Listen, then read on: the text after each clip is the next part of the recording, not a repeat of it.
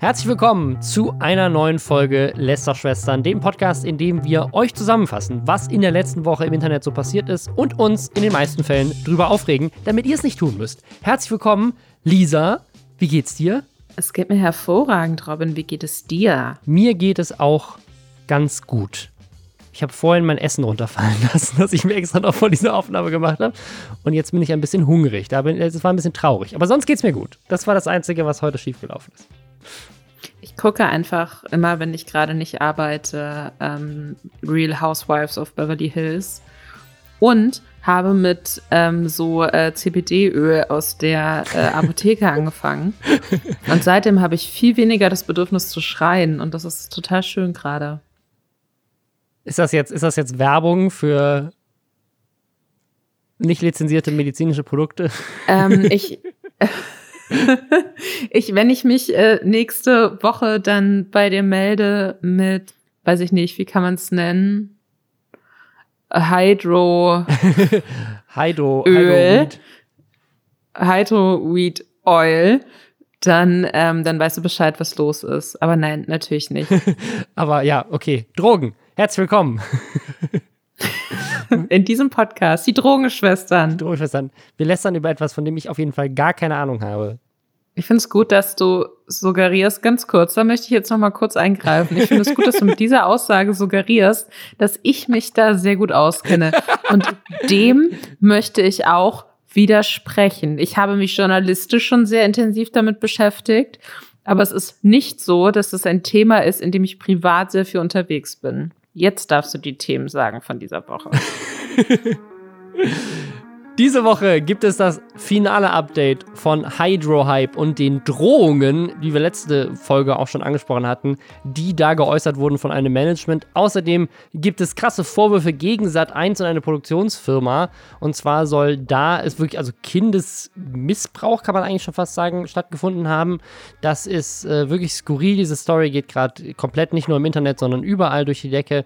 Außerdem gab es eine Sache, die international bekannt geworden ist. Unter anderem, also ein deutscher YouTuber hat das mit aufgedeckt und dann ist es international jetzt in der Presse. Und zwar wurden angeblich Influencer angefragt, Desinformationen über Impfstoffe zu verbreiten. Außerdem gibt es News zu dem Fake-Shop. Wir hatten ja schon mal darüber gesprochen. Jetzt hat äh, Offen und Ehrlich da ein Video zugedreht. Die YouTuberin Isabo hat einen Fake-Shop promotet und da sind ganz viele Fans um ihr Geld betrogen worden. Und dann haben wir zum krönenden Abschluss endlich die Haustour von Simex, auf die wir so lange gewartet haben. Das ist unser Simex der Woche. Und bevor wir dazu kommen, einmal Hashtag Werbung. Und zwar für Readly. Das ist die App, mit der ihr all eure Lieblingsmagazine und Zeitungen unbegrenzt überall jederzeit lesen könnt. Da sind über 5000 Magazine aus der ganzen Welt dabei, sogar einige Tageszeitungen und man kriegt nicht nur Zugriff auf wirklich all das, sondern auch noch Zugriff auf die alten Ausgaben. Und das Ganze für nur 9,99 Euro im Monat, ohne zusätzliche Kosten und jederzeit kündbar. Ich finde, das ist nicht nur super, super fair, sondern auch sehr praktisch, denn man spart sich die Papierverschwendung, man muss sie nicht rumschleppen beim Reisen, man kann sie sogar vorher runterladen, wenn man irgendwie kein Internet haben sollte. Und unter readly.com slash Lästerschwestern mit Ä gibt es für euch einen Monat kostenlos zum Testen. Wenn ihr also Bock habt auf Magazine wie die GameStar oder die M-Games, wie das Time Magazine oder Rolling Stone. Ich habe gerade zum Beispiel gesehen, dass die auch Magazine rund um Airbrushing haben und es gibt sogar eins zum Thema traditionelles Bogenschießen. Also wirklich egal welches Hobby, man sollte da fündig werden. Ja, wenn man mal also was Neues reinblättern will. Und ich finde, das ist auch so der, dieser Vorteil von diesem Abo. Man kann einfach super viele neue Sachen auch einfach entdecken, abseits von den Sachen, die man normalerweise schon liest. Also, Link dazu ist auch nochmal in den Show Notes, wenn ihr es mal ausprobieren wollt. Wir haben es ja letzte Woche ganz groß angeteasert. Diese letzte finale Teil von Hydrohype. Diese Aktion von dem YouTuber Marvin, der mehrere Influencer und Influencerinnen dazu ja, reingelegt hat, Werbung zu machen für ein Fake-Produkt, nämlich Hydrohype, eine Gesichtscreme, die in Wirklichkeit eigentlich Gleitgel ist. Ein paar Leute haben mitgemacht, aber es kam auch raus, dass ganz viele eigentlich abgesagt haben und dass ganz viele sich haben zum Beispiel ein Sample schicken lassen und dann gesagt haben, ja, gefällt mir nicht, mache ich doch keine Werbung für. Und am Ende hat er, glaube ich, wenn wir es richtig in Erinnerung habe jetzt gerade, hat er drei Leute gekriegt. die Werbung dafür gemacht haben. Eine, die auf seine Anfrage das gemacht hat und zwei, die sich proaktiv bei ihm dafür beworben haben. Und jetzt kommt die vierte Person, nämlich Leon Mascher. Leon Mascher, äh, der ganz große Prank-YouTuber mit über zwei Millionen Abos auf YouTube, ein äh, bisschen länger jetzt schon inaktiv, der hat auch Werbung dafür gemacht. Und diese gesamte Story ist die skurrilste von diesem ganzen, von dieser ganzen Videoserie, weil das Management von Leon Mascher wirklich extrem seltsam ist. Hallo, hier ist der Robin aus der Zukunft. Ich schneide gerade diesen Podcast und ihr wundert euch vielleicht schon, wenn ihr die Hydro-Hype Story weiter verfolgt habt, denn da gab es einen weiteren Twist. Leon Mascher hat alle Leute reingelegt. Also auch Marvin und Aaron Troschke.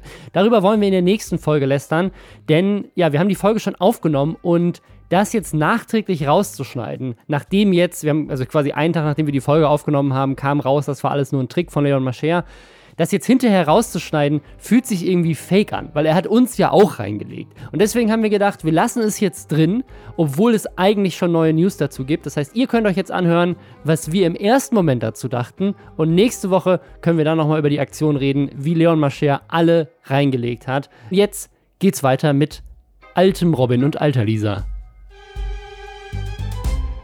Also Leon Mascher hat wie alle anderen auch ein Briefing bekommen an das er sich überhaupt nicht gehalten hat. Das hat den ähm, Namen der Creme mehrfach falsch ausgesprochen, ähm, Informationen weggelassen, wusste dann angeblich nicht, wie er die äh, Inhaltsstoffe korrekt aussprechen soll und hat sie dann, obwohl er Sprachnachrichten bekommen hat, ähm, wie er sie korrekt aussprechen soll, dann einfach trotzdem nicht gesagt. Wobei man es dazu so sagen muss, das, was er nicht richtig aussprechen konnte oder wahrscheinlich wollte, ist, dass einer der Inhaltsstoffe ja angeblich Pipi Kaka war.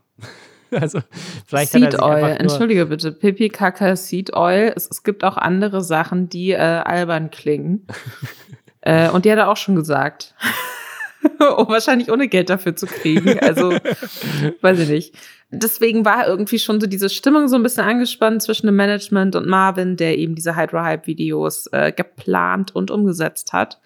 Und dann ist es eskaliert, denn dann hat er von dem Management plötzlich die Aussage entgegengeschleudert bekommen, sie hätten ja noch gar kein Geld gekriegt und fänden das deswegen jetzt sowieso auch alles komisch, auch dass da ständig irgendwie so Nachfragen kommen, ob man nicht noch eine Story machen kann, wo dann alles gesagt wird, wie es im Briefing steht und es wäre doch schon viel gut umgesetzt worden. dass ich auch irgendwie so denke, so ja, äh, okay, aber offenkundig ja nicht alles. Das, das würde ich, das ist generell, finde ich, so eine gute Antwort, die man geben soll, wenn man irgendwie seine Arbeit nicht richtig gemacht hat. Ja, aber ich habe ja. viel gut umgesetzt. Hä, hey, Moment, ich bin da ins Büro gekommen. Was wollt ihr denn noch von mir? genau. Und äh, dann äh, kam vom Management so dieses Jahr, also ich glaube jetzt mittlerweile auch, ich habe es ja mit Betrügern zu tun. Äh, man kriegt diesen Anruf auch mit, der wurde halt nach gesprochen und zum Teil wurden auch Namen verändert. Das heißt, man hat jetzt nicht die Original-Audiospur. Ich gehe jetzt aber einfach mal davon aus, dass das schon alles so gewesen sein wird. Also für mich wirkt es so, als hätten sie das Gespräch tatsächlich aufgezeichnet und dann hinterher nachgesprochen. Also seine Reaktion wirkt sehr echt und nicht hinterher eingespielt. Ach so, ja, nee, das meine ich. Ja, also das wurde nachgesprochen. Also es ist, äh, wir haben halt, er, er telefoniert da irgendwie und äh, jemand anderes spricht danach ähm, so meinte ich das. Ja. Sorry. Und irgendwann sagt dann dieser Manager plötzlich, ja, also wenn dann dieses Geld nicht kommt und Marvin ist halt so, ja, okay, aber wir haben euch doch Zahlungsnachweise geschickt und so und blendet die auch ein. Also äh, die Summen wurden wohl überwiesen. Und das Management ist dann trotzdem so, ja, also wenn das jetzt äh, nicht kommt und wenn ihr uns das nicht gebt, dann werden wir uns das wohl anders äh, holen müssen. Ihr wohnt doch in Berlin, oder? Und es war dann so, ja, ja schon, aber warum ist das jetzt, was hat das damit zu tun? Und ähm, dann droppt der, das Management wohl den Namen einer Familie, äh, die, die Marvin mal googeln solle. Äh, und dann wisse er ja so auf die Art, so dann wisse mhm. er schon, dass er jetzt Angst haben muss. Das wird so nicht gesagt, aber das wird so suggeriert. Also er wird bedroht im Endeffekt ja. mit einer äh, potenziell mit einem potenziell kriminellen Clan. Der Name äh, ist verändert von Marvin, also da wird von Müller gesprochen. Das heißt, wir wissen jetzt nicht so wirklich, um welche Familie es da geht, aber es wurde auf jeden Fall gedroht. Und das finde ich so seltsam. Es ist so seltsam, weil wenn, also wenn diese Familie oder dieses Management ihm jetzt gedroht hätte, weil sie von diesem Video erfahren haben und wussten, er wurde reingelegt und hat sich irgendwie Gleitgel ins Gesicht geschmiert und das ist alles sozusagen ein Scam, um reinzulegen, äh, wie leichtgläubig Leon Mascherda ist und was er für Geld alles tut und so und dass er auch für ne, dass er solche Briefing-Sachen einfach eins zu eins kopiert, was er ja nicht gemacht hat. Also in dem Fall hat er, hat er das Briefing eben nicht befolgt. Dann würde ich das verstehen. Aber da, was so skurril ist, ist, die Drohung ist ja erfolgt in einem Moment, wo die dachten, dass es immer noch eine normale Zusammenarbeit mit einer normalen Influencer-Agentur. Und nur weil das Geld irgendwie drei Tage bei der Bank gebraucht hat, anzukommen, also es ist, weil es ist ja nicht so, als wollte Marvin sie wirklich verarschen. Er hat die Leute ja tatsächlich bezahlt. Er sagt auch am Ende insgesamt hätte die gesamte Aktion, also alle Influencer-Koops zusammen ungefähr 10.000 Euro gekostet, was ich auch mir gut vorstellen kann sogar ein bisschen günstiger, als ich jetzt gedacht hätte, obwohl bei so, bei Leuten wie Leon Mascher, aber er meinte auch, sie haben irgendwie einen fairen Preis gemacht und das war dann auch irgendwie auf Snapchat und so, also das kommt schon hin.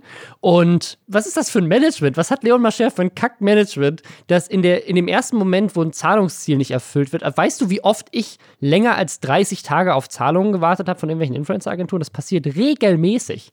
Regelmäßig haben irgendwelche Influencer-Agenturen Zahlungsziele von irgendwie 60 Tagen oder sowas. Das ist so oft der Fall, weil die also das Problem ist ja auch, dass ganz viele Influencer-Agenturen ja auch erstmal das Geld bekommen müssen von den Marken. Das heißt, die Marken haben oft, wenn das so große Konzerne sind, große Konzerne, die haben oft dann so ein Ding, dass sie sagen, so, ja, unser Zahlungsziel sind wie 30 Tage und wenn wir früher dran sind, dann gibt es Konto oder sowas. Und dann musst du ja als Agentur dann nochmal die Rechnung bezahlen, teilweise dann an ein Management und dann geht das vom Management an den Influencer. Also teilweise warten Leute sehr lange auf ihr Geld in diesen Prozessen. Und das ist, also da nach drei Tagen, das Geld ist nicht da, direkt zu, zu drohen, wir schicken dir, also noch bevor überhaupt eine Mahnung rausgegangen ist oder wie du normalerweise bei Rechnungen das machen würdest, drohen die, dass jemand mit einem Baseballschläger quasi vorbeikommt und den irgendwie zusammenschlägt, um sich das Geld zu holen. Was ist das für ein weirdes Management? Also es klingt wirklich nach so, einfach kriminellen Menschen, die zufällig neben ihren kriminellen Machenschaften auch ein Influencer-Management betreiben. Was ist das? Nein, also das, das wird halt, ich, ich gehe jetzt, ich stelle mir das so vor, dass sein Management halt irgendein Typ ist, mit dem er rumhängt und, äh, keine Ahnung, CBD-Öl trinkt oder so, who knows. Und, und der ist jetzt halt so sein Manager und beantwortet für ihn E-Mails. Und der wiederum findet es irgendwie cool, Kontakte, so halb seine Kontakte zu haben und droht dann einfach mal wild damit. Zum einen glaube ich nicht oder kann ich mir nicht vorstellen, dass da wirklich dann Leute vorbeigekommen wären. Kann mir nicht vorstellen, dass er so viel Geld für diese Cremesache da bekommen hat, dass sich das für die finanziell gelohnt hätte, dafür Leute vorbeizuschicken, ohne jetzt zu wissen, wie viel Geld man dann abdrücken muss an solche Leute. Ich glaube, dass das war eine leere Drohung. Und, und das sage ich dir aber als Person, die auch schon sehr viele leere Drohungen am Telefon bekommen hat. So von wegen, ja, wenn wir rausfinden, wo ihr mit der Redaktion sitzt, dann kommen wir vorbei, dann werdet ihr schon sehen. Wo ich mir mal, wo ich dann auch mal meinte, ja, dann guckt doch ins Impressum, weil da steht halt unsere Adresse, ne? Wow. Ich kann mir nicht vorstellen, dass das wirklich so eine ernst gemeinte Drohung war, weil Nachdem sie dann äh, anscheinend festgestellt haben, dass das Geld doch überwiesen wurde und irgendwie auf ein Konto eingegangen ist, hat das Management dann nochmal so eine sehr kleinlaute Sprachnachricht an Marvin geschickt. Weil so, ja, also das Geld ist jetzt da, ähm, wir warten jetzt noch auf die zweite Zahlung und das mit der Familie, das behalten wir mal so unter uns. Ja. So.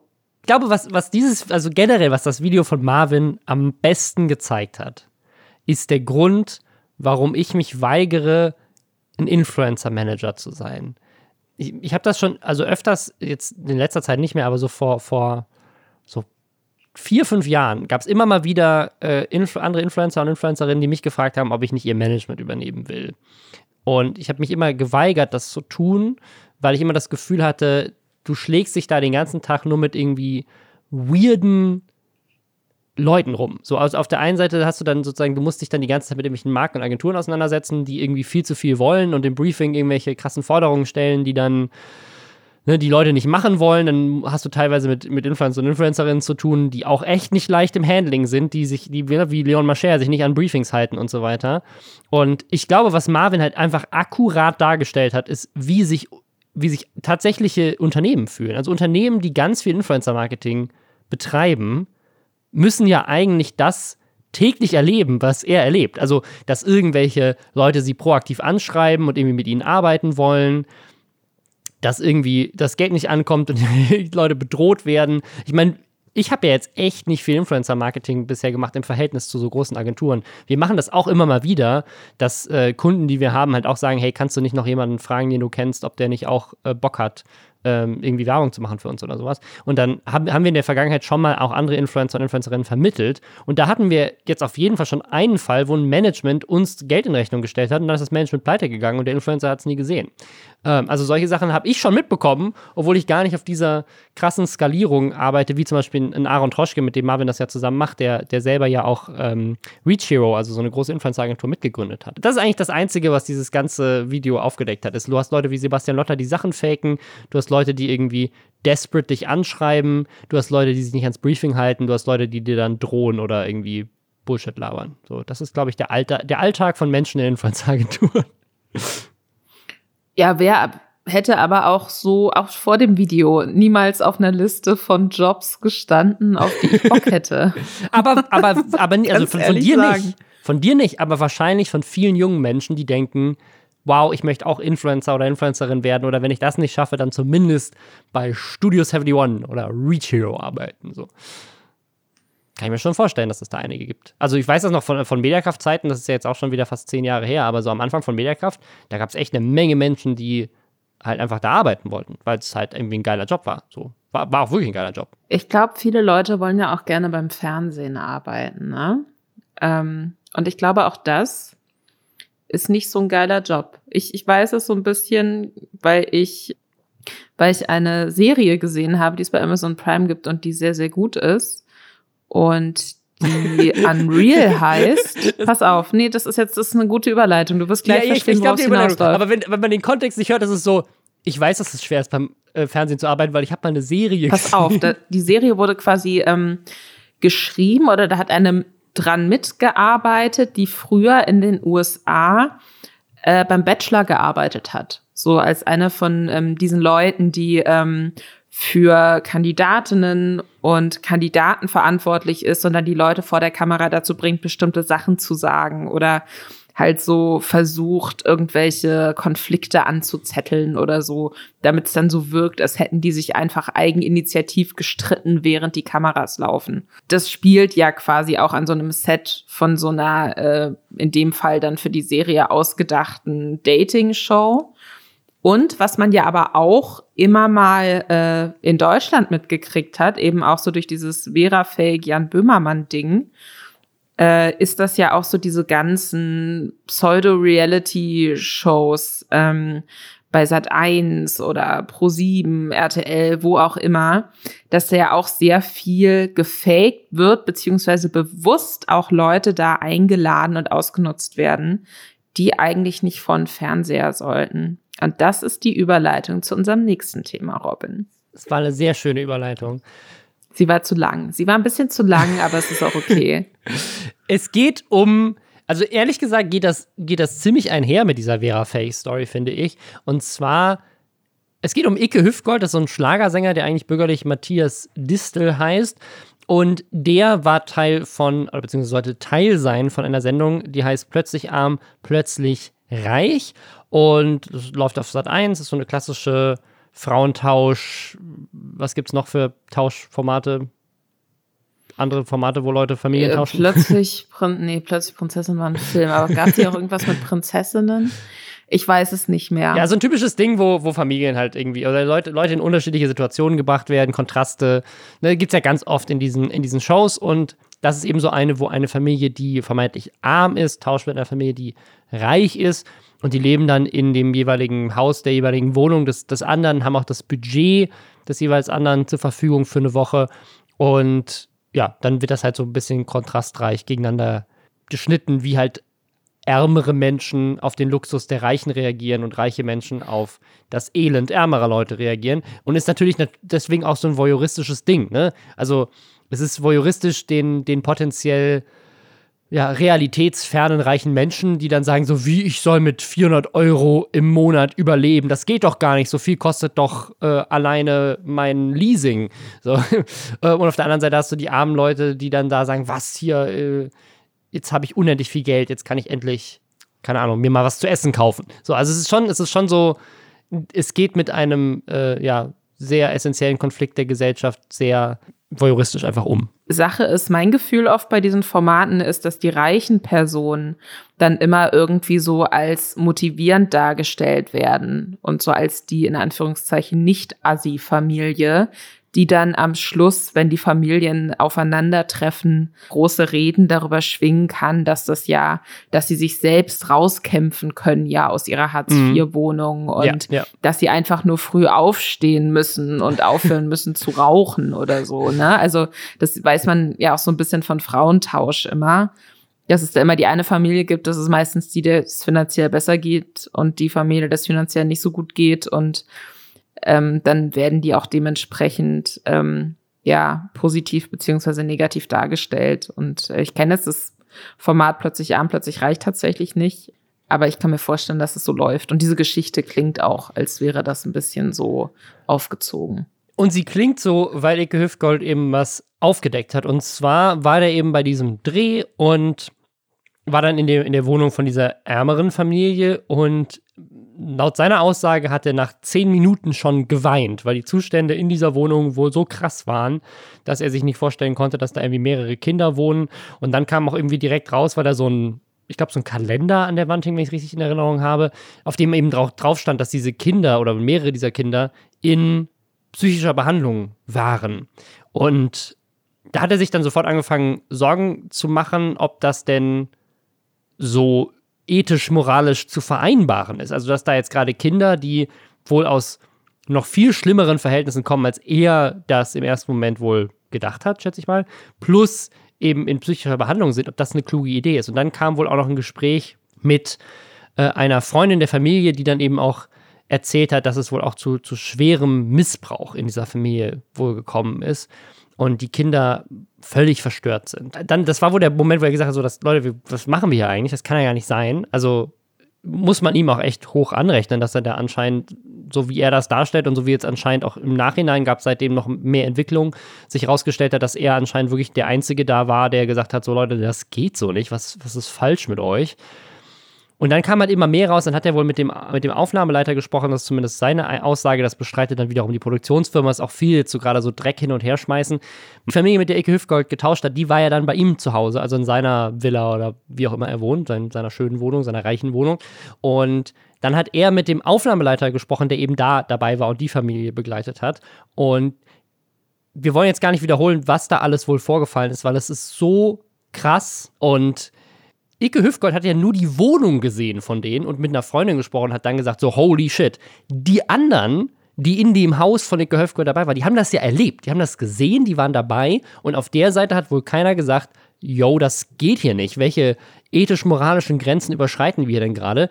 Und Ike Hüfgold war dann derjenige, der gesagt hat, Leute, wir müssen das jetzt beenden, hat dann wohl auch mit der Redakteurin gesprochen, die ist dann irgendwie zusammengebrochen, hat das irgendwie alles zugegeben und war dann irgendwie auch auf seiner Seite und das wird da alles so ein bisschen wirr, weil es da irgendwie so Gegendarstellungen auch von der Produktionsfirma gibt. Die Produktionsfirma sagt, ja, das ist alles gar nicht so gewesen, wir waren eigentlich auch dafür, es abzubrechen. Ike Hüfgold sagt, nee, ich war das. Und es ist so ein bisschen hin und her und dann gibt es auch unterschiedliche Mitarbeitende jetzt bei der Firma. Manche, die wohl Icke Hüftgold supporten und ihm auch Sachen zuspielen, ähm, auch wohl Festplatten mit, mit Rohmaterial zugespielt haben und so weiter, behauptet er. Also das kann noch ganz große Wellen schlagen, weil eben diese Produktionsfirma, und das ist so ein bisschen das, wie das dann wohl eskaliert ist, eigentlich hatten die sich geeinigt und eigentlich hatte auch, hatten die, hatten den Dreh abgebrochen, eigentlich war alles cool und hatten wohl auch gesagt, so ja, okay, dann wir schweigen das jetzt einfach tot. Und dann hat er wohl rausbekommen, dass es schon mal einen ähnlich fragwürdigen Fall wohl bei der gleichen Produktionsfirma gab vor Jahren. Und war dann sicher, okay, die haben nicht draus gelernt, das muss an die Öffentlichkeit, ich muss irgendwie verhindern, dass in Zukunft sowas nochmal passiert. Und seitdem ja, muss halt diese Produktionsfirma die ganze Zeit irgendwelche Statements abgeben. Er gibt die ganze Zeit irgendwelche Statements auf Instagram ab. Ähm, dann gibt es halt ein Statement ab. Sie haben inzwischen zwei Statements abgegeben. Mit dem ersten haben sie sich ihm voll angeschlossen. Und dann haben sie ein zweites Statement veröffentlicht jetzt, was irgendwie sehr skurril ist. Aus einem Grund, das ist jetzt, äh, habe ich beim Dra Drama Detective gesehen, im YouTube-Kanal, der sich dazu geäußert hat. Das fand ich eine sehr äh, intelligente Schlussfolgerung aus, aus dieser Skurrilität hier. Und zwar sagt Sat1 unter anderem, wir hatten uns mit ihm um den gemeinsamen Drehabbruch herum gemeinsam darauf verständigt, insbesondere die Kinder zu schützen. Dazu gehört auch, Privates privat zu lassen. Also sie werfen ihm quasi vor, dass er, weil er das angesprochen hat, ja sozusagen die Privatsphäre von denen verletzt hätte. Und das ist nicht so gut angekommen, dieses Statement, weil der ganze Sinn der Sendung ja ist, Privates von Privatleuten in die Öffentlichkeit zu ziehen. Also wenn er, wenn er nicht eingesprungen wäre nach seiner Darstellung, wäre genau das ja passiert und es wäre viel öffentlicher geworden, auf eine ganz andere Art und Weise, wie das, was er damit ja eigentlich verhindert hat. Also es ist, ist sehr skurril und Sat 1 macht sich damit gerade echt nicht beliebt, weil er hat jetzt auch irgendwie Beweise angeblich, die Icke Hüftgold hat, dass sowohl Sat 1 oder Leute von Sat 1, auch ein bisschen schwierig vom ganzen Sender zu sprechen, aber Leute bei Sat 1, die dafür verantwortlich sind, plus Leute von der Produktionsfirma, ganz offensichtlich von dieser Situation wussten, von dem Missbrauch wussten und eben ja keinen Abbruch des Drehs irgendwie gemacht haben. Das ist, also, es wirft aktuell kein gutes Licht auf Sat 1, die ja im Internet aktuell wegen dieser Luke Mockridge-Statement-Sache, wegen Promis unter Palmen und jetzt wegen dem echt nicht so gut wegkommen in letzter Zeit. Also, sie hatten jetzt irgendwie gefühlt was, drei Shitstorms in zwei Monaten oder so? Ich glaube, was, ähm, was das einfach wieder zeigt, ist, dass mittlerweile ja Formate nicht mehr mit dem durchkommen, was früher für alle total normal war. Mhm. Ne? Also früher, oder was heißt früher, das klingt jetzt so wie, oh, damals vor dem Krieg, aber ich meine jetzt so vor ein paar Jahren noch, ne, dass man immer so wie dieses Hahaha, Unterschichten-TV und so, ne, und dann so ironisch Frauentausch gucken und ironisch äh, sich drüber lustig machen, dass Leute da irgendwie öffentlich gedemütigt werden oder Kinder bei der Super Nanny ausrasten und so. Das ist irgendwie, ich glaube, das funktioniert für große Teile der Öffentlichkeit so nicht mehr unbedingt so. Ich habe auch das Gefühl, also zumindest was er jetzt in seiner letzten Story erzählt hat, hört er sich auch so an, als würden sich plötzlich andere Familien auch bei ihm melden. Also Familien, ich weiß jetzt nicht, ob sich das auf dieselbe Sendung bezogen hat, also von wegen andere ärmere Familien von plötzlich an, plötzlich reich aus der Vergangenheit oder auch einfach von komplett anderen Sendungen, die sich plötzlich bei ihm melden und sagen, yo, ähm, wir haben ähnliches oder äh, an, andere, aber auch schlimme Sachen erlebt äh, in dem Kontext. Ich bin mal gespannt, was da im Zuge noch, ähm, noch alles so rauskommt und passiert, weil es scheint schon gerade echt, also es scheint für mich größere Wellen zu machen tatsächlich als Vera Fake. Und da wurde ja sogar die Produktionsfirma, glaube ich, äh, dann deswegen ausgetauscht. Wer auch große Wellen äh, ausgelöst hat, einen großen Shitstorm ausgelöst hat, äh, aber auf eine ganz andere Art und Weise, ist Mirko Drotschmann, Mr. Wissen to Go. Der hat etwas veröffentlicht auf Twitter, nämlich eine Influencer-Anfrage, die er bekommen hat. Und nicht nur er, auch ein französischer YouTuber, der, also Mirko hat 1,5 Millionen Abos, dieser französische YouTuber hat 1,2. Der hat einen Kanal, der heißt Dirty Biology und der hat eine Anfrage bekommen, also beide haben eine Anfrage bekommen von der Influencer-Agentur. Ist nicht unüblich, gibt es immer mal wieder, dass irgendwie auch so große internationale Influencer-Agenturen auch Influencer in ganz Europa anfragen oder weltweit sogar anfragen für solche Sachen. Nur das, für das sie Werbung machen sollten, war sehr, sehr untypisch. Und zwar sollten sie Werbung machen gegen BioNTech, also gegen den Impfstoff der gegen Corona eingesetzt wird, aber für andere Impfstoffe. Also BioNTech nutzt ja dieses mRNA-Modell und AstraZeneca zum Beispiel so ein, so ein Vektorimpfstoff. Das heißt, äh, ja, also das geht jetzt auch zu weit, das hier zu erklären, aber es sind auf jeden Fall zwei unterschiedliche Techniken, mit denen ähm, diese Impfstoffe funktionieren. Und Ziel dieser Kampagne sollte sein, sozusagen die anderen so ein bisschen in den Dreck zu ziehen und auch wirklich Lügen zu verbreiten, nämlich dass da ganz viele Leute dran sterben würden. Also wirklich, wirklich Fake News zu verbreiten über das Thema Impfen. Äh, ich habe gerade zu dem Thema Impfen auch ein äh, Video gemacht, vielleicht ist das schon online, wenn dieser Podcast online ist, wo ich so ein bisschen mit diesem ganzen Impfgegner, Impfskepsis-Thema so ein bisschen aufräume.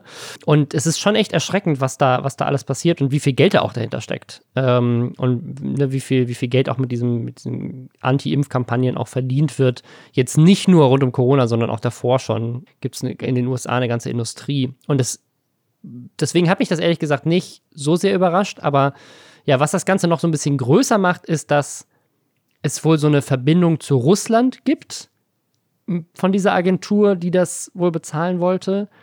Und so ein bisschen im Raum steht, Russland oder Leute aus Russland würden versuchen, quasi in Europa es so darstellen zu lassen, als wären die Impfstoffe aus Russland, also dieser eine, das Sputnik 5, der auch auf, dem, auf derselben, also auf demselben Modell äh, basiert wie AstraZeneca, wenn ich das richtig verstanden habe.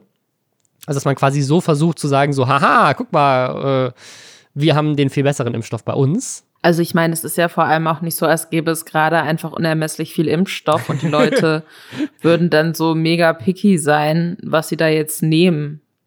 Mr. Wissen to Go hat einen Screenshot auf Twitter eben geteilt, auch von dieser Anfrage. Und da wird so getan, als äh, wäre, hätte es eben so ein Data Leak gegeben. Mhm. Also da wären so geheim gehaltene Zahlen durchgerutscht, die zeigen, dass der Pfizer-Impfstoff, also BioNTech, dass, ähm, dass da einfach unfassbar viele Leute von gestorben sind. Und so ein bisschen so von wegen, ne, auch in der kompletten Ansprache, es ist total wichtig, dass diese Information jetzt nach draußen dringt ähm, wo man sich aber natürlich auch denkt, okay, aber wenn das jetzt so ein wichtiger Data Leak ist, würde das, würde man damit dann auf Influencer zugehen und sagen, okay, aber bitte schick uns erst Statistiken zum Alter deiner, deiner Followerinnen und Follower auf YouTube, Instagram und TikTok und sag mal, wie viel es kosten würde. Sondern dann würde man das ja leaken, wenn es einem wirklich um die Information ginge und um diese Weiterverbreitung, dann würde man das ja an Medien liegen.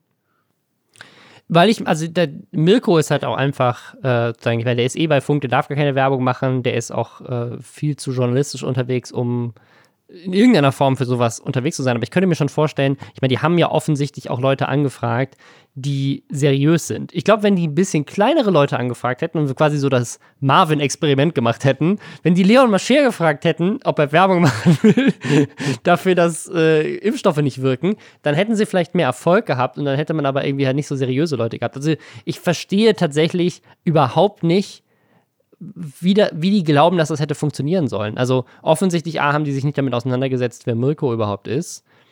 Und B, also das, das konnte ja noch hinten losgehen. Also wenn die da irgendwie mehrere YouTuber anfragen, die offensichtlich sich ja selber damit schaden würden. Also da musst du ja schon richtig dumm sein, das zu tun und dann Fake News über so einen Impfstoff zu, zu verbreiten irgendwie. Also auch generell Werbung zu machen gegen irgendeinen Impfstoff. Da wird sich doch jeder, der einigermaßen Grips hat und nicht von den anscheinend wohl sehr hohen Summen, die die zahlen sollten, ähm, irgendwie hat blenden lassen würde, würde doch das nicht tun und das sofort auch öffentlich machen, dass das, äh, also ich, keine Ahnung, ich finde es, es ist eine super seltsame Story ähm, und richtig weird. Also es, äh, Medien, Medien aus Frankreich haben wohl auch AstraZeneca angefragt, hey, wart ihr das? Äh, also es ist, das Problem, was mich an dieser ganzen Sache so stört, ist, dass es halt egal, also ist natürlich cool, dass Mirko das öffentlich gemacht hat, aber dadurch streut es natürlich wieder mehr Öl in dieses Verschwörungstheorie-Feuer. Äh, ne? Weil da kommen Leute und sagen, aha, da, die wollen diese geheimen Daten irgendwie verheimlichen und jetzt tun sie das schon, indem sie irgendwelche Fake-Anfragen rumschicken und das dann so hinterher veröffentlichen. Also da kann man sich ja sofort wieder 3000 neue Verschwörungsmythen draus drehen, wenn man möchte. Also ähm, der Twitter-Account, der verifizierte Twitter-Account von Sputnik 5, also diesem Impfstoff, hat auch ein, ja, eine Statistik, bin ich mir jetzt nicht sicher, ob das dann dieselbe ist, die die Influencer auch hätten teilen sollen, was wohl auch manche geteilt haben. Zumindest jetzt aber niemanden, den man jetzt so kennt. Auf jeden Fall hat äh, dieser Twitter-Account auch eine Statistik eben geteilt, die in eine ähnliche Richtung abzielt. So von wegen, ja, beim BioNTech-Stoff sterben die meisten, dann Moderne, dann AstraZeneca, dann Johnson Johnson und die wenigsten Personen sterben mit Sputnik 5. Also auch so ein bisschen so eine weirde dass man da wirklich versucht, so eine, so eine Kampagne irgendwie loszutreten in die Richtung. Wir machen weiter äh, mit dem nächsten Thema. Es geht auch um Werbung für je von jemandem, der reingelegt wurde, für Fake-Sachen Werbung zu machen. Also fast, fast das gleiche, nur in anders. Bevor wir dazu kommen, einmal Hashtag Werbung. Und zwar nochmal für die LVM-Versicherung. Das ist ein 125 Jahre alter bundesweiter Rundumversicherer. Das heißt, da gibt es von Haftpflichtversicherung über Kfz-Versicherung bis hin zur Krankenversicherung quasi alles, was man sich in dem Bereich so vorstellen kann. Und das Besondere an der LVM-Versicherung sind dabei die rund 2300 Vertrauensleute in ganz Deutschland. Das sind die Agenturinhaber und Inhaberinnen, die sich lokal um die Versicherung kümmern, vertrauensvoll beraten und die kleine Schäden mit geringer Schadenshöhe direkt ohne Papierkram klären können. Natürlich gibt es gleichzeitig auch ein digitales Angebot. Und ich finde, Versicherungen, die sind sowas, über das man sich eigentlich nicht Gedanken macht, bis es zu spät ist. Also man fühlt sich eigentlich immer ziemlich safe. Ich habe zum Beispiel lange unsere Technik nicht versichert und dann ist bei uns im Büro mal eine Kamera geklaut worden. Das, das ist dann echt ein Schock, über den man sich vorher keine Gedanken macht. Wer also gern jemand hätte, der oder die sich persönlich vor Ort kümmert, den Vertrauensmann oder die Vertrauensfrau in eurer Nähe findet ihr auf lvm.de slash safe. Der Link dazu ist auch nochmal in den Show Notes. Jetzt geht es mal wieder um ein Video von Offen und Ehrlich. Äh, Leute, die ich sehr schätze, die echt sehr coole, recherchierte Videos machen, wo sie irgendwelche Influencer bloßstellen. Und die haben ein Video jetzt gemacht, wo sie nochmal etwas aufrollen, was hier im Podcast auch schon mal Thema war, nämlich ein Fake-Shop, der für 300 Euro angeblich Leuten ein Produkt angeboten hat, so einen Dyson, ich habe keine Ahnung davon, kennst du das? So, so, so ein Haarföhn, der gleichzeitig Lockenwickler ist oder irgendwie sowas von Dyson? Ähm, also ich meine. Ich kann bei meinen Haaren, die kann ich nicht föhnen, die kann ich nur ähm, an der Luft trocknen, weil die sonst komplett explodieren. Dann sieht es aus, als hätte ich so ein, weiß ich nicht, so eine Haarpyramide. Eine undefinierte Haarpyramide auf meinem Kopf. Äh, er heißt irgendwie Dyson Airwrap und ich habe den jetzt gerade mal gegoogelt und der kostet irgendwie 500 Euro und kann irgendwie ganz tolle Sachen mit deinen Haaren machen. Das ist irgendwie halt so ein, so ein Luxus-Haarprodukt, cooles Ding. Ne? Und es gab es aber wohl eben angeblich für 300 Euro zu kaufen in einem Shop, der aber nichts mit Dyson zu tun hat. Also allein das war schon so ein bisschen skurril. Und wir hatten das hier schon mal als Thema, weil die YouTuberin Isabo da vor einiger Zeit hat Werbung, äh, Werbung für gemacht hat und dann ist halt rausgekommen, ja, das war aber halt ein Fake-Shop. Irgendjemand hat sie aufs Kreuz gelegt und ihre ganzen Fans, die diesen Dyson Airwrap für 300 Euro gekauft haben, haben halt ihr komplettes Geld verloren, haben nie ein Produkt gesehen. Und als wir beim letzten Mal darüber gesprochen haben, deswegen an dieser Stelle vielleicht einmal so, so Full Disclosure, ich kenne Isabo. Und ähm, als wir darüber gesprochen haben, hatte ich sie deswegen so ein bisschen auch in Schutz genommen. Und jetzt hat aber offen und ehrlich mit diesem Video halt nochmal echt viele Sachen auch nochmal äh, offengelegt, die ich echt äh, krass finde. Nämlich wie offensichtlich fake dieser Fake-Shop äh, auch einfach ist. Ähm, also die, da, da, waren allein schon im, im Logo und Rechtschreibfehler ganz viele Sachen offensichtlich einfach sahen nicht super professionell aus und ja, der Deal war auch einfach zu gut, um wahr zu sein. Ich meine, das hätte man vielleicht noch glauben können, aber ja, es sieht auf jeden Fall, jetzt wo alle Fakten davon offen und ehrlich jetzt ähm, zusammengesammelt wurden, äh, sieht das auch echt so offensichtlich fake aus. Was ich ähm, daran, also ich habe mich gerade kurz, ich habe es auch gegoogelt, was das ist. Und jetzt habe ich mich so ein bisschen da drin verloren und habe so das Gefühl, könnten meine Haare permanent super fantastisch aussehen, wenn ich das auch besitzen würde.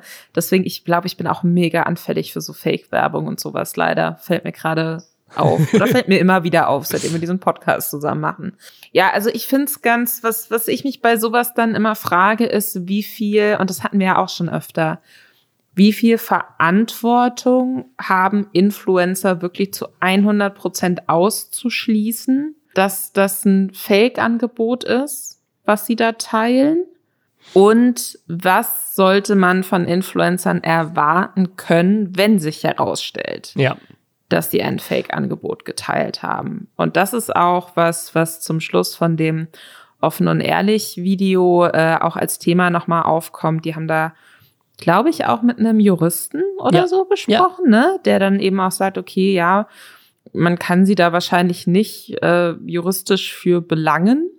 Sie muss, kann da nicht haftbar für gemacht werden. Aber natürlich denken sich jetzt die Leute, die da ja auch sehr viel Geld einfach dafür ausgegeben haben, also 300 Euro hat man ja nicht einfach so, Ja, ja. äh, geschweige denn das Geld, was so ein Produkt normalerweise kosten würde.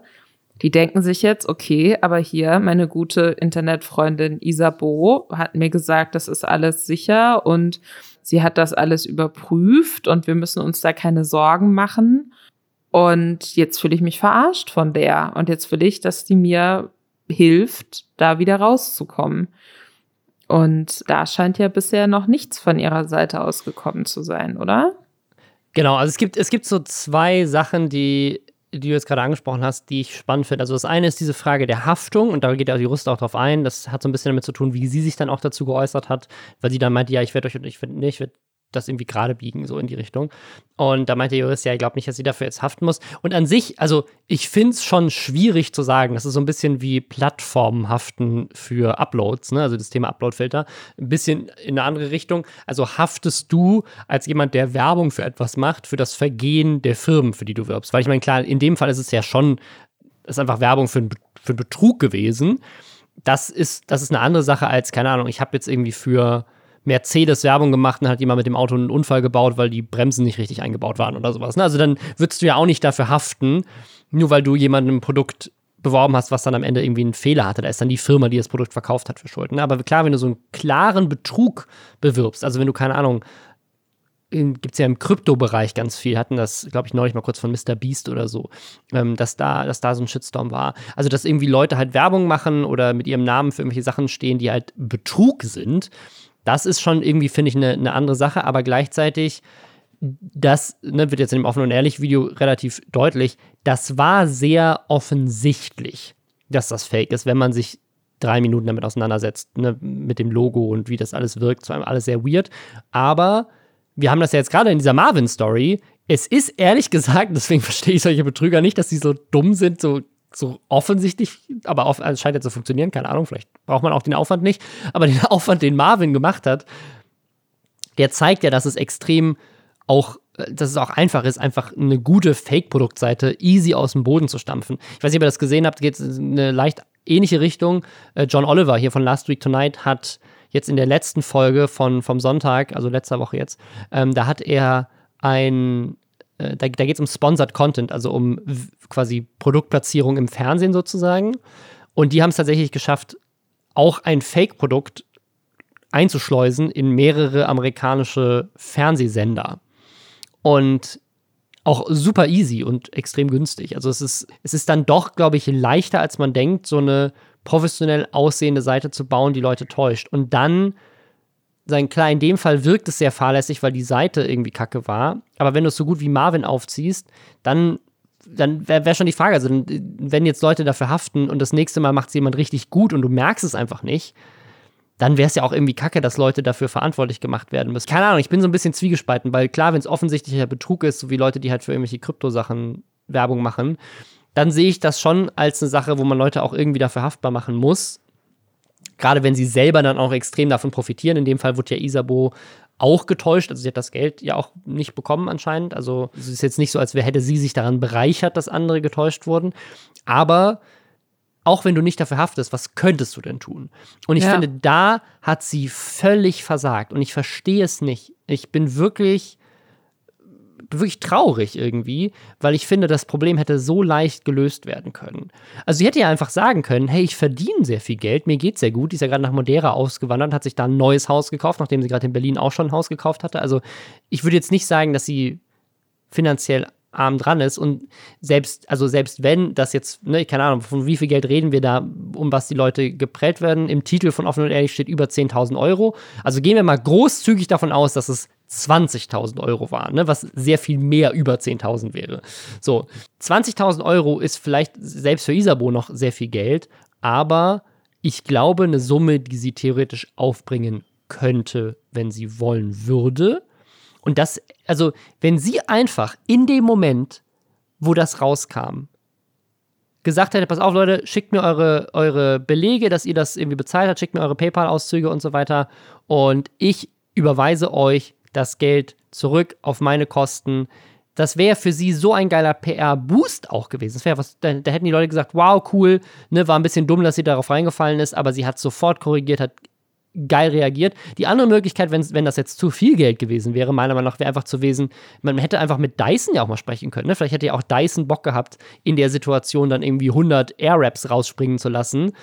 Und dann hätte sie den Leuten sogar noch den, den Airwrap einfach für den Preis sagen, hey, ihr kriegt ihn jetzt nicht von dem Shop, aber ich habe mich darum gekümmert, dass ihr sie alle bekommt und danke Dyson und ich habe jetzt einen lebenslangen Vertrag mit Dyson, dass ich dafür für, für sie Werbung mache, so als Gegenleistung oder sowas. Ne? Also auch das wäre eine geile Möglichkeit gewesen, weil offensichtlich waren ihre Fans ja mega krass interessiert an diesem Produkt. Und eigentlich ist es ja auch ziemlich gute Werbung für Isabo. Also diese Story zeigt ja, sie hat Werbung gemacht für einen Shop, der jeder, der drei Minuten aus diesem Shop äh, verbringt, eigentlich sofort zeigt, was für ein unprofessioneller Scheiß das ist. Und trotzdem haben ihre Fans über 10.000 Euro Umsatz für diesen Fake-Shop rausgehauen. Wenn ich irgendeine andere Marketingfirma wäre, wäre das eigentlich ein gutes Zeichen, dass Influencer-Marketing bei ihr sehr gut funktioniert.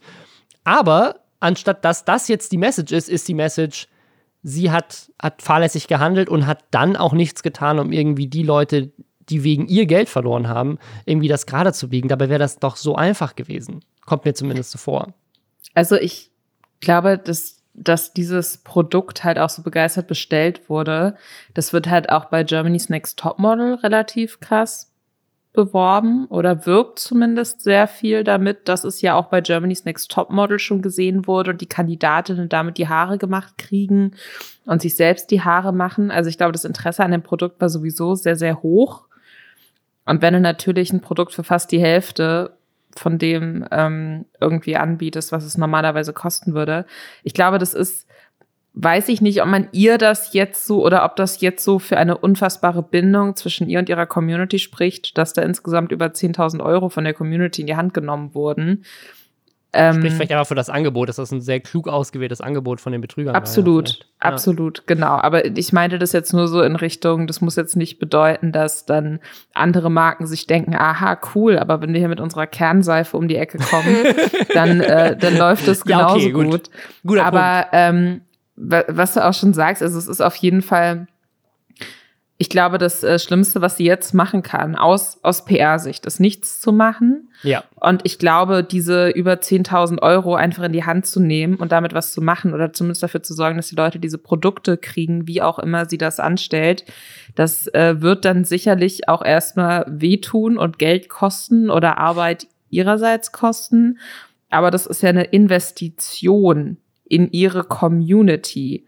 Weil wenn sie jetzt nichts macht, dann verliert sie die Leute, die ihr dann, an, die an sich Geld einbringen. So, die im Endeffekt dafür sorgen, dass sie überhaupt äh, auswandern kann, dass sie sich Häuser kaufen kann und so weiter und so fort. Ich glaube nicht, dass ihr alle ihre 650.000 Followerinnen und Follower jetzt deswegen abspringen. Aber ich glaube, was das ja jetzt macht, ist einfach, dass sie dann bei dem nächsten Produkt, was sie in die Kamera hält, zehnmal überlegen, ja. ob sie das jetzt bestellen. Weil sie ja wissen, haben sie ja jetzt gelernt, dieses Geld, also wenn das Produkt nicht bei mir ankommt, werde ich damit allein gelassen und dann kriege ich dieses Geld nicht zurück. Also ich wäre davon ausgegangen, im Vertrauen der Fans, die ja, die ja sozusagen loyal zumindest in dem Sinne waren, dass sie gesagt haben, ich vertraue dir jetzt auf dieser Seite, die ich nicht kenne, mein Geld auszugeben, weil vielleicht auch, weil der Deal so geil war, vielleicht hat es nicht mit dir zu tun, aber zu sagen, das scheinen ja schon dann Fans zu sein, die auf jeden Fall äh, ihre Stories gucken und aktiv sich dann so ein Produkt angucken. Ich glaube, PR-technisch wäre es so klug gewesen, einfach, du hättest die Loy Loyalität von diesen Fans für immer gehabt und sagst so, hey, ich kümmere mich um euch. Du hättest äh, wahrscheinlich, hättest diese offene und ehrliche Story nicht gegeben, weil sie sozusagen dem Ganzen einfach zuvorgekommen wäre. Und sie würde in allen Augen, auch in meinen Augen, besser dastehen. Deswegen finde ich es sehr schade. Also ich, ich kenne sie, wie gesagt, ich glaube nicht, dass sie das in irgendeiner Form böswillig gemacht hat, aber ich finde jetzt im Nachhinein hätte man da besser reagieren können. Man hätte es auch vorher besser prüfen können, aber wie gesagt, das ist vorbei, das ist, ist dumm gelaufen. War sehr offensichtlich, dass dieser Shop nicht legit ist, aber keine Ahnung, Ne? Ich glaube, man hätte einfach gesagt, okay, war dumm, aber Menschen machen Fehler, wenn dann die Reaktion hinterher eine bessere gewesen wäre. Und das, das ist, glaube ich, vor allem das Enttäuschende. Also, dass jemand auf irgendwas Betrügerisches reinfällt, hatten wir jetzt bei Marvin auch. Gibt es immer wieder, ist dumm, sollte man nicht machen. Man sollte immer checken, wo was man Werbung macht vorher. Aber ich kann mir schon vorstellen, dass das passiert. So. Aber äh, alles danach ist dann, da ist, glaube ich, das, woran man dann gemessen werden sollte. Und da ist halt leider nichts passiert, so wie offen und ehrlich das zumindest jetzt ähm, auch mit mehreren Leuten, die geprellt wurden, um ihr Geld darstellt. Und auch die Kommunikation zwischen ihr und den, den Fans äh, haben die auch und legen die offen. Also das sieht leider nicht gut aus. Kleiner Funfact an der Stelle noch, weil wir kürzlich ja auch mal schon, schon länger über ein offen und ehrlich Video gesprochen hatten, wo es um Oceans Apart ging. Mhm.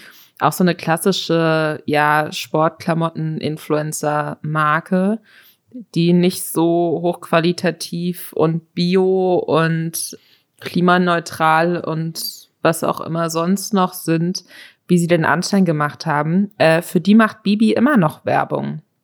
Ach, krass. täglich, ja. Also ich gucke ja, ich habe es ja schon oft zugegeben, ich gucke alle Stories von Bibi. Äh, Bibi macht da immer noch Werbung für. Also vielleicht, vielleicht überschätzen wir jetzt auch, wie sehr sich, ähm, wie sehr sich das äh, Gros der, der Leute auf Instagram solche Skandale das, merken. das kann echt gut sein, ne? Weil mein Bibi hat 7,7 Millionen Abos und das sind, also ich glaube auch bei Isabo die Zielgruppe, das sind ja vor allem auch Mütter. So. Und ich glaube nicht, dass die die. Moment, du glaubst, dass ähm, die Zielgruppe von Bibi primär Mütter sind? Nein, nein, nein, aber von, von Isabo. Ich glaube, bei Bibi sind es okay. junge Frauen.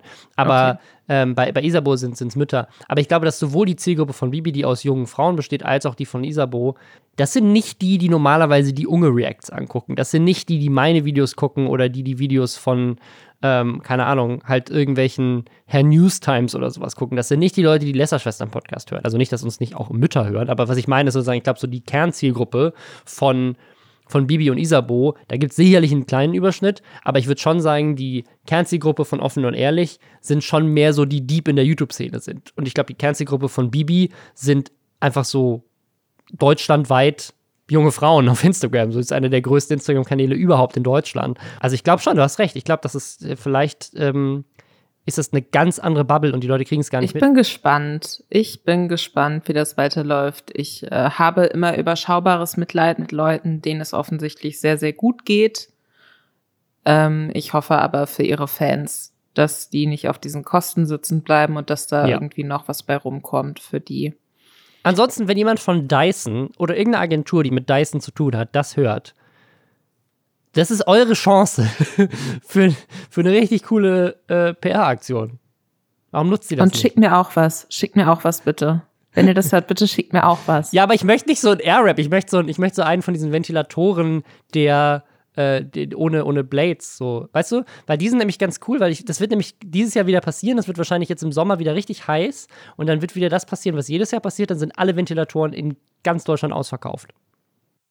Und deswegen möchte ich mir jetzt schon so einen sichern, bitte. Aber der ist viel zu teuer. Ich würde mir den nie kaufen. Deswegen war ich klug und habe schon vor, vor Jahren einen Ventilator gekauft. So ein Ventilator kostet 300 Euro oder sowas. Und alles, was er tut, ist Luft pusten. Es kann also, eben nicht jeder in einem Designerhaus leben, wo das wahrscheinlich alles drin verbaut sind. Und das ist meine zweite sehr gute Überleitung uh. für diese Podcast-Folge. Ich bin sehr stolz auf mich. Wow. Ich bin sehr stolz auf mich. Denn wir sprechen endlich und ich habe die ganze Zeit jetzt schon drauf gewartet, dass wir endlich zu diesem Thema kommen. Wir sprechen über Simex und seine Freundin Ellie. Auf jeden Fall sind sie jetzt wieder in diesem Haus in Barcelona, was sie nicht gekauft haben, sondern was sie über Airbnb gemietet haben und wo sie von Anfang an, also von diesem ersten Barcelona-Vlog, der so heftig kritisiert wurde wegen der Hundescheiße-Sache, da hatten sie eigentlich schon angekündigt, dass bald eine Haustour kommt. Sie würden nur noch auf ihre ganzen Sachen warten und müssten halt auch dieses Haus noch einrichten. Und Robin, du wirst vollkommen überrascht sein, aber was soll ich dir sagen? Sie haben das Haus nicht eingerichtet, denn die Möbel waren alle schon drin, denn es ist ein Airbnb. Ich find's spannend. Ich spreche ja generell auch sehr gerne über so Inneneinrichtungen und so. Äh, ich muss sagen, ich war überrascht, wie klein das Haus ist. Also es ist so sehr schick. Es zieht sich so über so drei Stockwerke. Äh, man kommt unten rein, steht dann schon halb in der Küche. Direkt neben dem Kühlschrank kann man auch äh, irgendwie auf so versteckte, auf so eine versteckte Tür irgendwie drücken, die öffnet sich und dann ist dahinter noch eine Gästetoilette. Es ist ein bisschen verrückt, aber es ist an sich auch ganz schick. Sie haben aber so ein paar im, im Rahmen des Möglichen für sich, so ein paar Inneneinrichtungsentscheidungen getroffen, die ich nicht nachvollziehen kann. Zum Beispiel hängt an fast jeder freien Wand irgendein Bild von einem Fußballspieler. Ja, also was mich so ein bisschen irritiert hat an diesem ganzen Ding ist, das Haus ist sehr schön und er betont immer wieder, wie hässlich eigentlich das Haus ist. Also es ist ein bisschen seltsam, weil er sagt immer wieder so, ja, also hier diese Stühle und das sind irgendwie so Vitra-Stühle, die irgendwie 600 Euro pro Stuhl kosten oder sowas.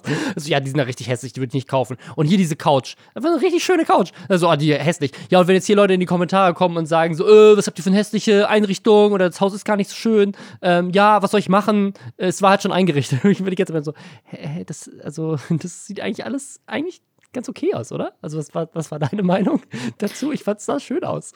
Ich fand auch, es sah schön aus. Was mir nicht gefallen hat, war äh, unten so der, dieser Wohnzimmerbereich, der sich direkt an die Küche angeschlossen hat, weil das ist ein relativ, das ist so ein, da ist gar nicht Schlauch. so viel Platz und dann haben ja. die da so eine riesige Couch und die Couch an sich ist schön, ist auch alles so, weiß ich nicht, wie heißt es, Mid-Century-Style so ein bisschen, ne? Also so relativ klare Formen, relativ unaufgeregt. Ähm, und äh, die Couch ist ganz schön, aber die ist irgendwie zu groß für diesen relativ kleinen Raum.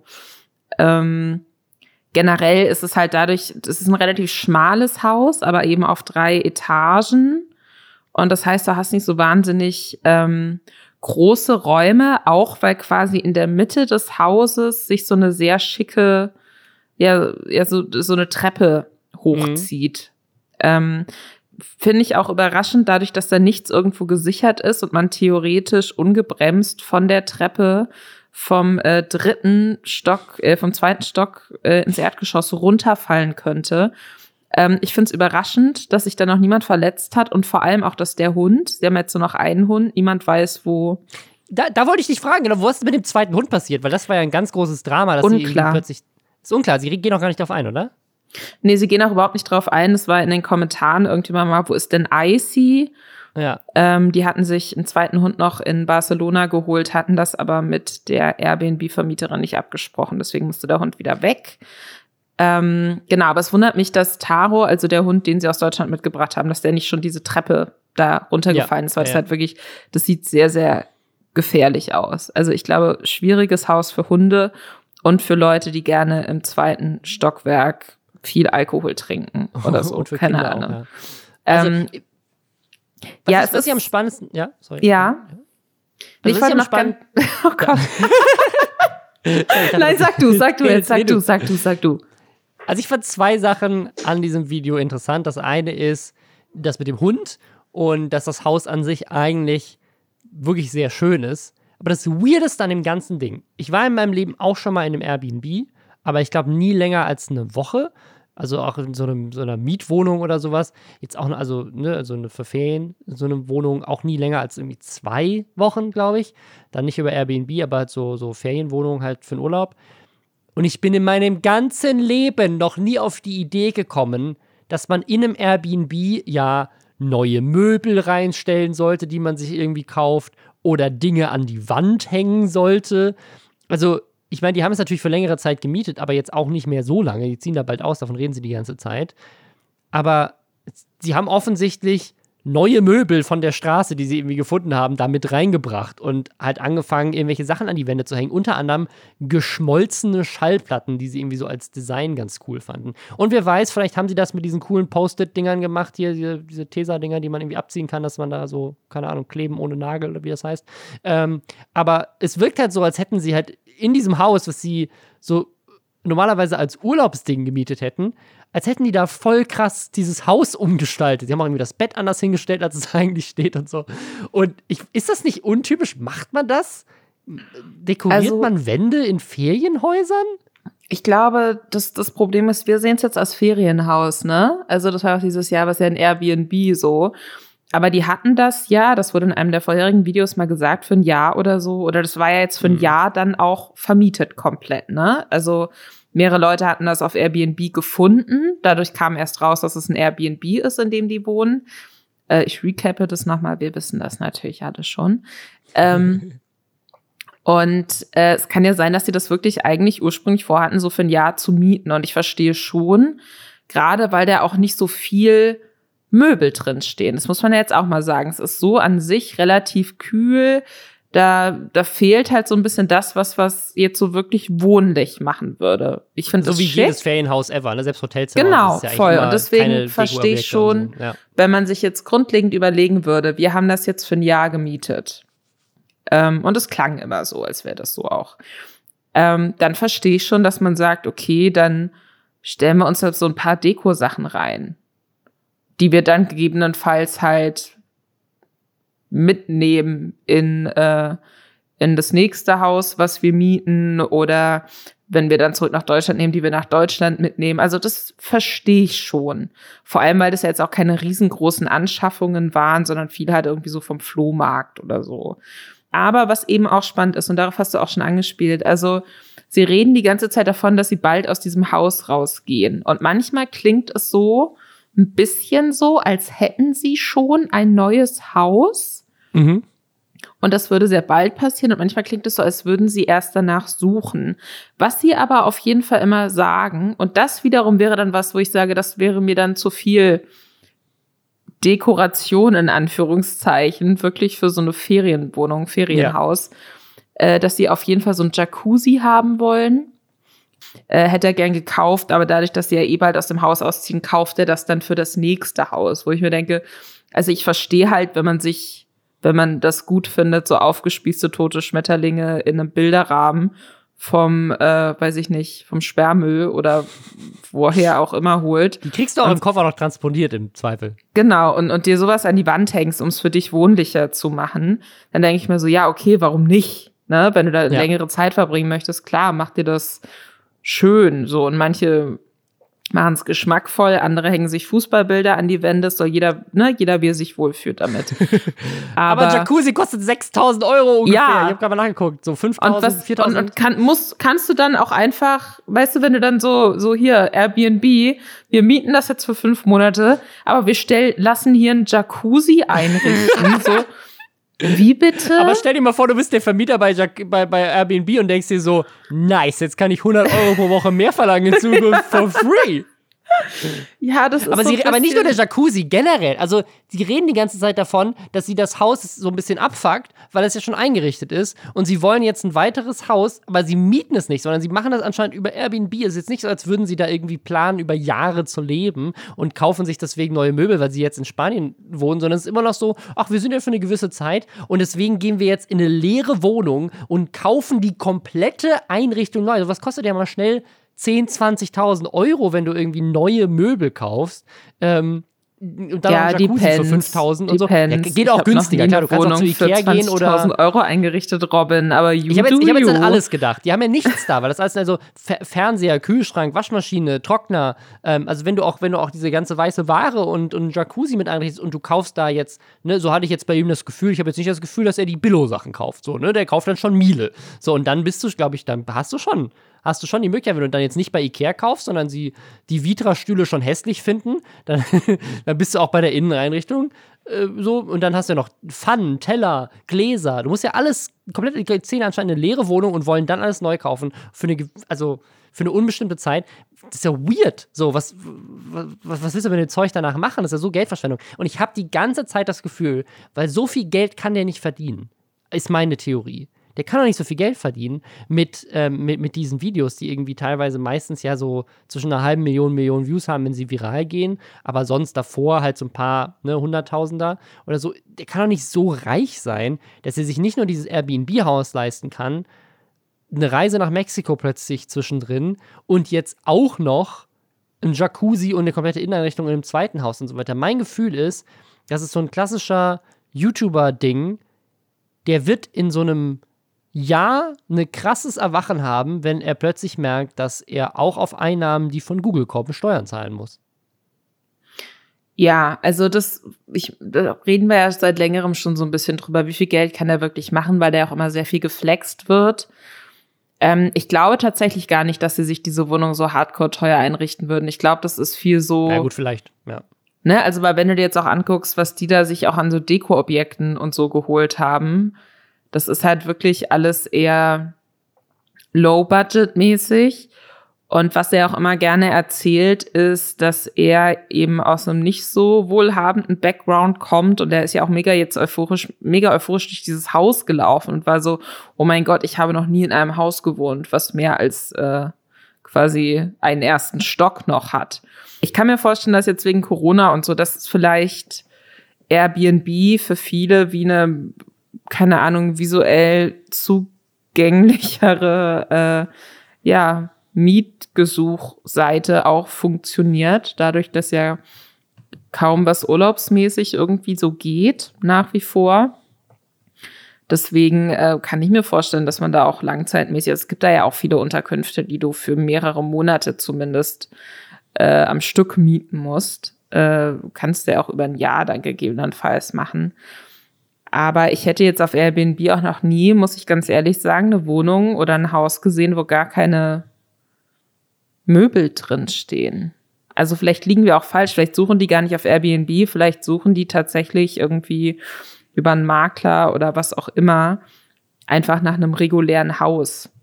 Es wird bestimmt Vlogs dazu geben. Ich bin mir sicher, es wird Vlogs dazu geben und wir werden sie gucken, damit ihr sie nicht gucken müsst. Ja, und das äh, auch wieder nächste Woche, wo wir uns dann hoffentlich wieder hören. Danke, dass ihr dabei wart. Das waren unsere Themen für die heutige Woche. Ich hoffe, euch geht's gut und bis dann.